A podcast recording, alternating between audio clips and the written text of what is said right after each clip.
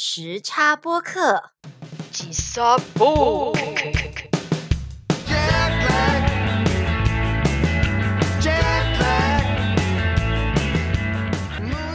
欢迎收听本周的吉萨播 K 时差播客，我是尤喜，我是杜贝特。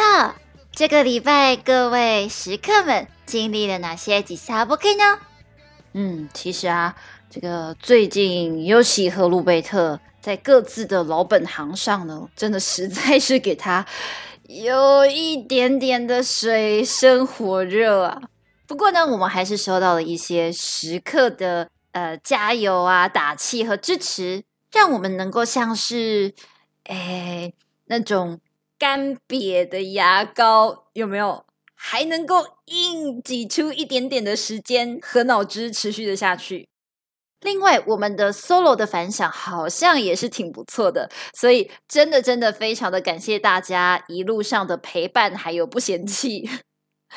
那为了要顺利度过我们的修罗场的日子，今天的 Gisab OK 终于要来严格的执行三十分钟完结计划，所以没有时间给我浪费了，我们马上进入本周的主题吧。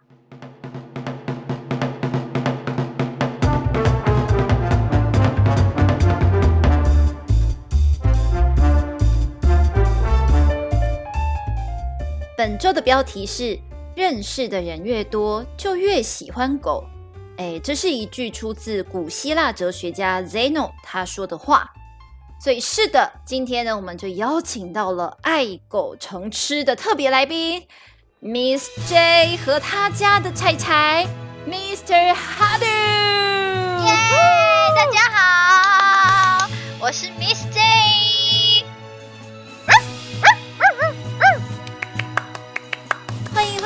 来到 G Sub OK 这个节目，既然呢有特别来宾光临，那各位食客们应该都会知道，快问快答这个环节就绝对少不了。所以来吧，Miss J and Mr. Hello，你们准备好了吗？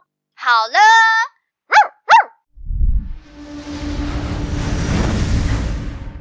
第一题，请问 Miss J 和 Mr. Hello 认识了多久？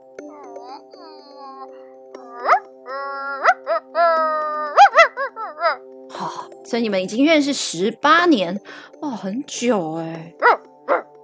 好，再来第二题，请问 Mr. Hello，你的 Hello 是什么意思啊？为什么要取这个名字？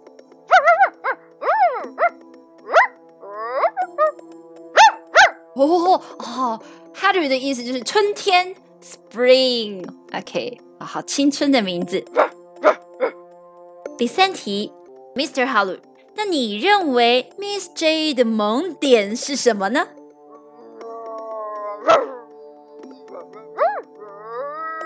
够了，我们还要讲多久？早就巴嘞巴嘞了，好不好？我在等看你可以，你可以配合演到什么时候？对我自己很自得其乐。哎，可是我觉得很好玩呢，因为你扮演哈鲁，你扮演的非常的好。重点是你有听懂哦，你有听懂哎，我听懂了。不行，我我们不是说今天要严格执行，三十分钟之内要结束，不要这样下去了，不可以再玩了。好了好了好了，那就让我们再一次郑重的欢迎今天的特别来宾路贝特，耶，还有他可爱的小狗狗哈鲁爷爷，哈鲁爷爷，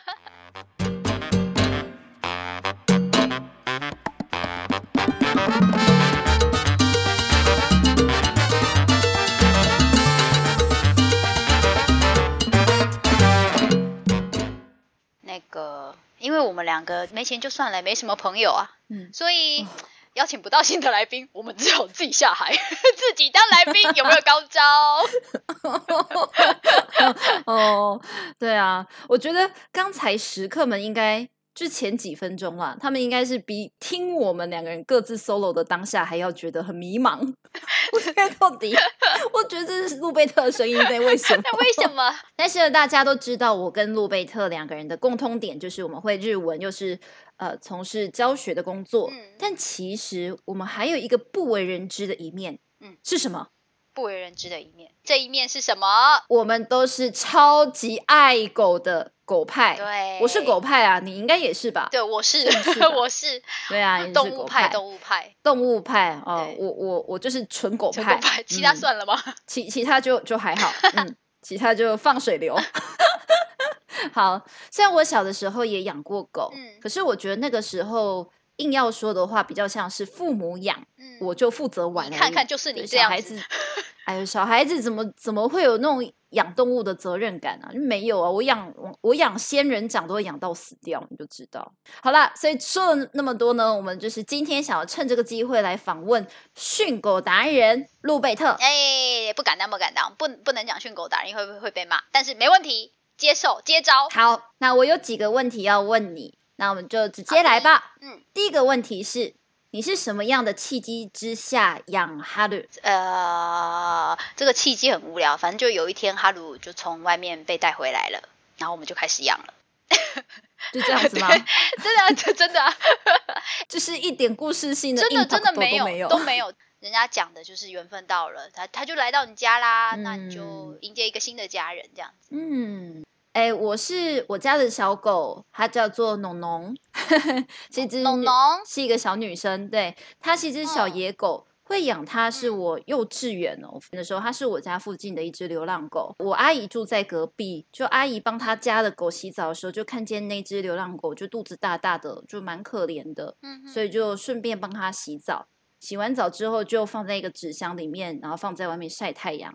我看到就很喜欢，而且我觉得很很很可怜嘛，就是因为其实我救过那只小狗几次啊。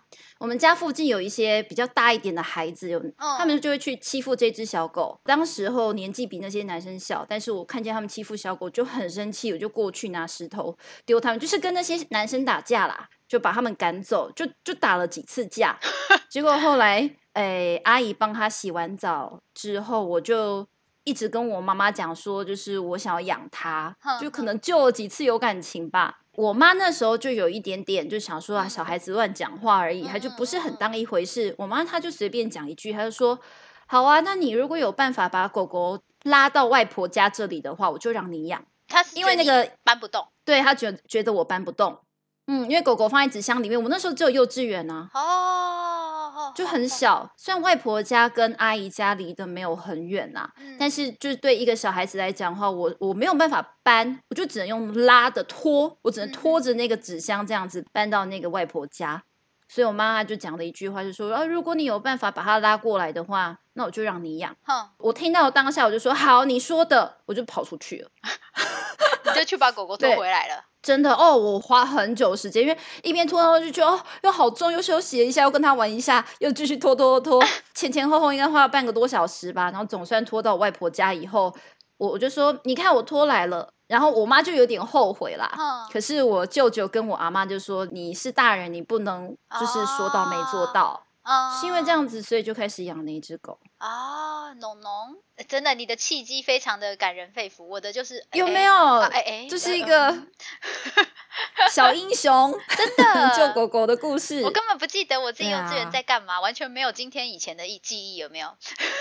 幼稚园记忆真的没有，但我觉得就是养狗这个对我来讲是意义很重大，我就记得特别清楚。它就是你的缘分，对呀。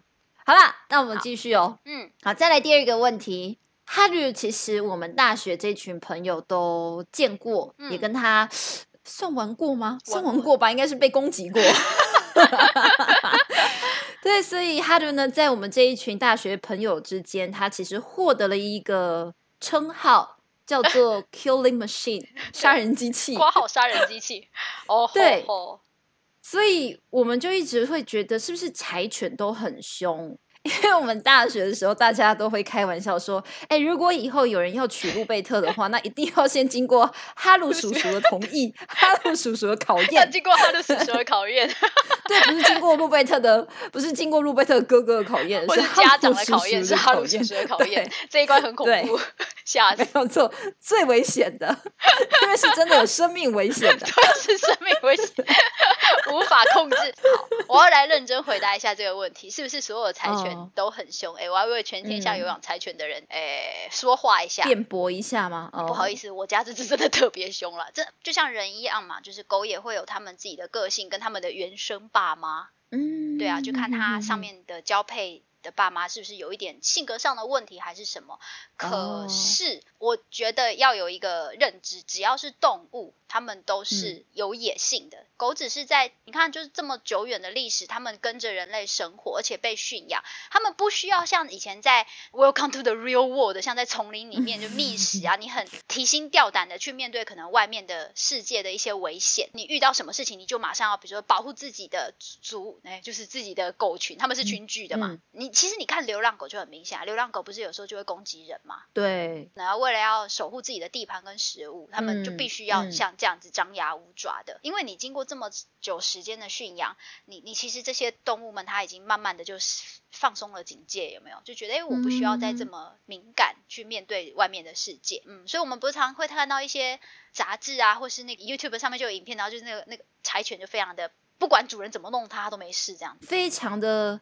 逆来顺受的感觉，对对，我觉得那个是它这种狗本身的个性。可是柴犬其实真的是，尤其公的柴犬，它们真的是在具攻击性的狗种上面是榜上有名的哦。哦，对，柴犬，因为它算是工作犬，就是狗里面有猎犬吗？工作犬里面的猎犬哦，猎嘛，你看它是它是帮助人类去猎捕东西的，对对对，你要。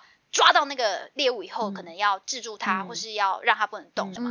没事，当然没事啊。但是你不能忽视它原本是有这个作用的。嗯嗯，击到它的话，它的那个本性还是会会出现。你就稍微想象一下，在日本这个国度土生土长的柴犬，它一定跟日本人是有一点性格相似嘛，都同样吃那边的水土空气这样长大的，所以常常就会有人形容柴犬有没有？呃，忠心。嗯。温厚温和有没有？然后又那它比秋田再小只一点点嘛，所以它就短小精干又聪敏捷的感觉。像秋田就是真的憨憨的这样。对对对。但是柴犬就非常明显，它就是平常你怎么弄它，怎么玩它，它都不介意。可是你只要踩到它的界限，你把它逼到界限，它就会跟你神风特工队。神风特工队直接炸过去了，是不是？对，它就是跟你拼了。要死一起死的那一种，就柴犬疯起来真的是凶起来，那不是开玩笑的。哎，可是每一只狗、每一只柴犬的底线又都不一样嘛，对不对？不一样啊，不一样，就是人的个性不一样。同一种犬种，其实你你跟不同的家庭长大，其实也都会多多少少不一样。哦，对啊。啊，我觉得哈鲁当时会那么凶，也是因为哈鲁是我们家第一只正式养的狗。嗯哼。嗯，那柴犬其实是非常不适合新手养的，因为它很倔强。我听说，其实它们是很顽固的，聪明但是顽固，所以它需要很极大的耐性，你要跟它耗时间。哦，你看这边有忍者，哎，你就知道这种狗多会忍。哦，他那时候跟我，我我带他，他忍到两个礼拜不吃饭。为什么？他就是因为他会凶啊，叛逆期，一两岁那个时候成犬了。刚要成犬一一岁多吧，就叛逆期，然后我们对他做什么，他就不爽，就拎北北送。你就想想看，就是你今天送上去这个我不要，然后把那个把桌子掀桌，有没有那种感觉？就是那样。可是啊，我们也不知道为什么。可是你说好啊，你不吃你就饿肚子啊，是你家的事这样。就饿肚子，他就两个礼拜哦。他他他有办法忍哦。你只要有水喝，基本上野生动物就这么厉害啊。他们每一有一餐没一餐的那一瓶，正常来讲。对啊，饿到那个旁边肋骨都出来了。当时我是有去上课的，因为我真的没不知道怎么去带这只狗，怎么跟它相处，我不知道接下来怎么办。嗯嗯。它小时候是被判掉安乐死的。它为什么？是因为第一个它会攻击我们，没有不知道怎么带它。那个时候宠物动物行为学，我觉得在台湾根本是对没没听说过，我觉得根本没有人有这个概念。对，所以我当时其实是觉得抓到一根救命稻草，我就要想办法，就是我不想要第一只养狗就是这种下场，就这样子收尾。对啊，心理阴影太大。对，所以那时候真的是有这样子的课程啦，就是它是一个动物行为学的课程，那你就要带着狗狗一起去上。对，那他也会带他的狗过，因为他们的狗都是经过训练的。那他的狗会跟这些有行为问题的狗互动。太强了！对，这只狗，这个就是训练过过的狗，是，所以我啊，我的那个课程就是狗医生的课程啊。他是经过训练以后，当然也是有没有行为问题的狗，因为他想要成为狗医生，好厉害，只是大部分都是有问题的。好厉害哦！对这个课真的是很有趣。你这个课在上多久啊？反还有分阶级，我应该是上，应该前前后后加起来有两年，包括我中间又会北上啊，去参加一些讲座。天哪，两年到大二左右吧，两年那真的很但但但是不。应该说，呃，前中间当然不会每个月，他可能这一期开完了，那可能再过三个月才会有下一期。哦哦哦对，因为他等于是一个狗医生的培训嘛，你培训你可能要要要通过几次，最后去考试。但是他鲁的目的完全不是为了考试。对哦。就我带他去，完全就是希望这个是我的方法，因为我自己也有对这个也有兴趣啊。嗯，很受用的一个课程啊。非常啊，对啊。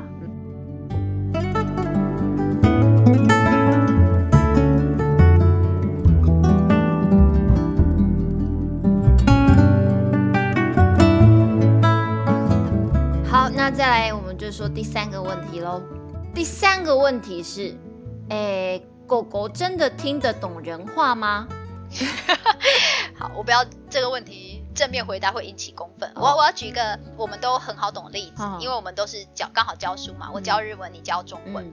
像如果面对一个不会日语的人，那他要怎么？他完全都没有学过日文，他连什么 “ohio” 啊、空尼基哇他都不太知道哦。他要怎么去了解这一个日本人想要表达的意思？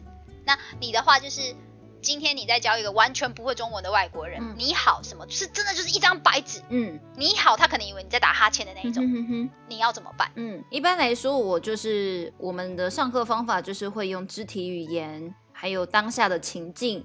但是因为人的话，你还有其他的语言可以辅助嘛，例如说可以用日语或是英语去辅助，就直接用翻译的方式，这是最快的。可是我的问题是，狗狗它一个语言都不懂。所以要怎么去跟他沟通，就是第一步要怎么做？狗狗的语言也是一种语言，只是是我们懂不懂而已。就像为什么我要去上课，我就是为了要看得懂他们的语言。那因为狗它们被设计，它没有声带，它不能哆瑞咪发嗦拉西哆，它不能这样去表示嘛，它顶多跟你嗯，可哪里不舒服。我很高兴，就我很警戒，就是他的声音就是这样而已，他的语言，所以他必须要搭配各种他们全身上下的肢体语言，去告诉你他现在的情况。所以一样的也是，今天这只狗狗它要听得懂你在讲什么，它没有办法到理解你的语言是一个字一个字代表的是什么意思。可是你如果用它懂的方式告诉他，他就会，你会觉得他好像真的听得懂。像我们家哈鲁。对啊，我们家哈鲁听得懂很多哎，嗯，他会 house，他也会 sit，嗯，他会也会 come，他也会抱抱。你说他听得懂吗？就是他知道我要他干嘛，而是我说的语言可能是中文，可能是英文，有的时候我还会用日文。所以你不需要搭配手势，他也可以听得懂。要啊，要要，但只是一开始搭配手势跟声音，然后你还有一些辅助的器具。那像那我们去上课那时候就有用，就是响板，就是一个最快的 cat cat cat。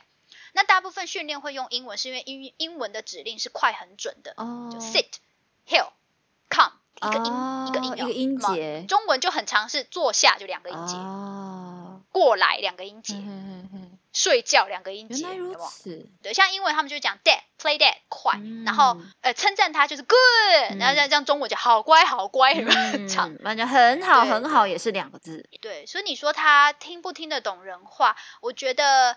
你只要教它，它就会听得懂。那当然就要看你的方法跟那只狗的领悟力，它听懂，它听得懂多少，跟它花它需要花多久时间去学会这件事情。嗯嗯嗯嗯，对。OK，嗯，好，那再来这一题，其实这个问题也是有点承接上一题啦。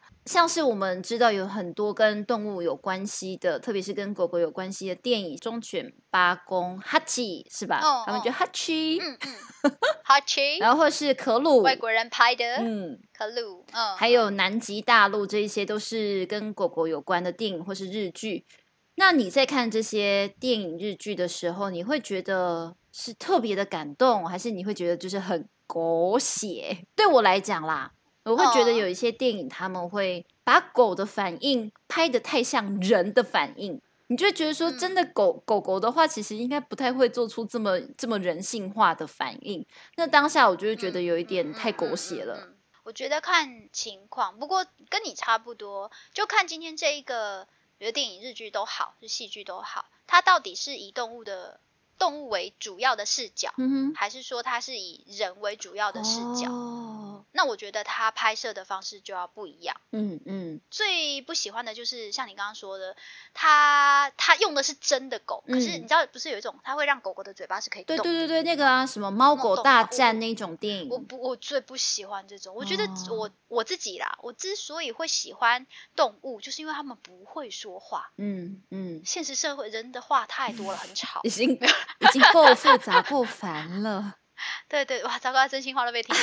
好，可是我觉得就是因为他们这样才可爱啊！他会用其他的方式告诉你他爱你，这些动物喜欢你，或是他们的感觉、他们的情绪。真正厉害的是，他不需要让这些动物去说话，他就可以传达出他们的情绪。有有几部作品非常厉害，我现在突然想不起来。哦。啊，那种很恐怖的那种，看了一定哭的，啊就是 哎这样子的。真的，那所以那个电影你会觉得它真的非常的很真实吗？就觉得哇，这就是狗狗应该会有的行为？呃，不一定，不一定。我觉得真的还是看要看，哎呀，但只有一个东西除外，就是动画片啊。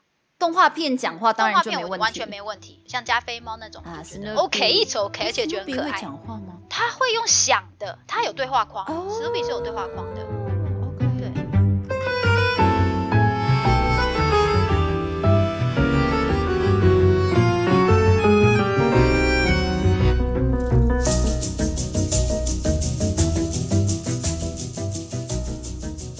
好，那最后一个问题呢？哎，是想要问你，你养了十八年的哈鲁，那你有什么样的感想？我要套用古希腊哲学家，哎，就是你刚刚一开始讲的这句话，嗯，真的是认识的人越多，就越喜欢狗。你知道他这句话的含义吗？应该是他觉得跟人类相处之后，你越来越多可能不太能够信任的，但是你知道狗狗不会背叛你。是这样的感觉吗？我其实也不太知道他真正的意思是什么。不过我们直接这样看这句话，就会像你刚刚讲的，因为人就比较复杂嘛。对，认识的人越多，你就被这种复杂关系剪不断、理还乱，那你就会越来越习惯你你身边这个这么，你马上事故瓦嘎里，你可以马上知道。他喜欢你，他就是你开门一进来，他就会跑过来把你扑倒。对对对对对，哦，这是我梦想哎，很直接。我懂，我我以前就常跟我妈讲说，我不求我的坟墓前有什么，我只要有三只，不对，我要有六只狗就好了，为我哀悼。为什么要六只狗？没有，就一开始觉得三只好像有一点少，就是六只凑个整数，双数这样子。哦哦，六只狗在我的墓前为我哀悼，我就我就心满意足了，OK 的。这个这个愿望好久远以后，我就只是想要我开门一进来，呃一一一回家，然后打开门，然后就喊他的名字，有时候就哈利，然后他就会听到我名字，就嘿嘿嘿嘿跑过来，而且是要大狗，我喜欢大狗，他跑过来，然后就呀很开心，又把我扑倒，这样子，哇，这这是我梦想梦想理想。他鲁虽然不会把我扑倒，但是他可能往我冲过来，不见得是什么好事。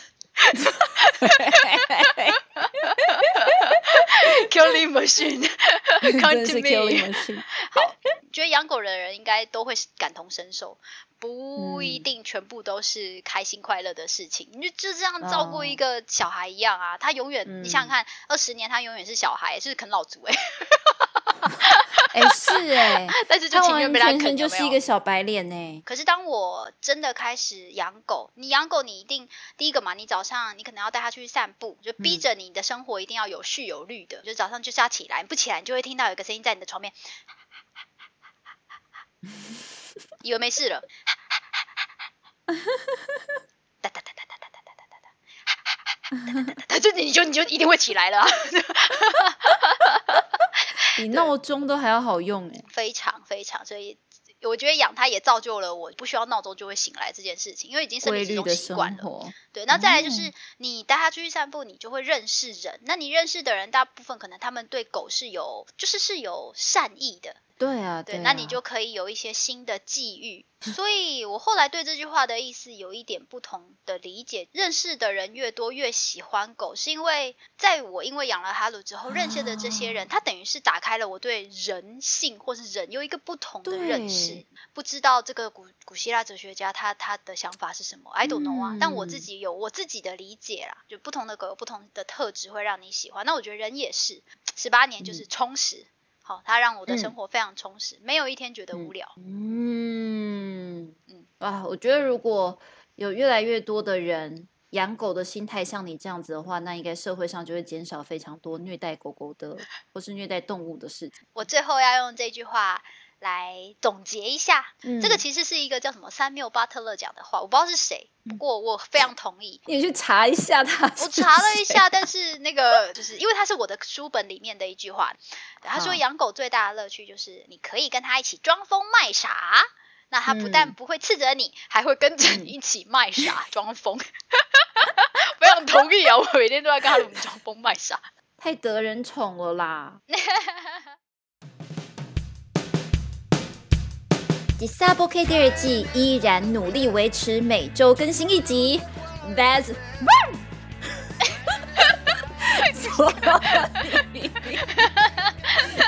可以可以可以可以可以。所以大家一定要去 Spotify、Google Podcast 还有 YouTube 各大平台收听哦。另外，也欢迎加入吉萨波 K 的 Facebook 社团和订阅 YouTube 频道，让我们就算时差越来越大，也可以跟各位食客们保持互动哦。好，那这一次要在我们的 Facebook 社团公开的内幕是什么呢？呵呵。既然都已经寄出我们家的哈鲁爷爷，Mr. 哈鲁前面呜的这个 Mr. 哈鲁，我就要来公开一下他的色，不是出卖他的色相，出卖一下他的色相。我要公开我们家哈鲁的老中青三连拍，什么？居然是哈鲁爷爷的可爱三连拍，我想看哦！你可以先给我看吗？完全私心。好啦，所以呢，大家一定要去 Sub K 的 Facebook 社团，接受哈鲁的可爱广播攻击，哈鲁爷爷哦。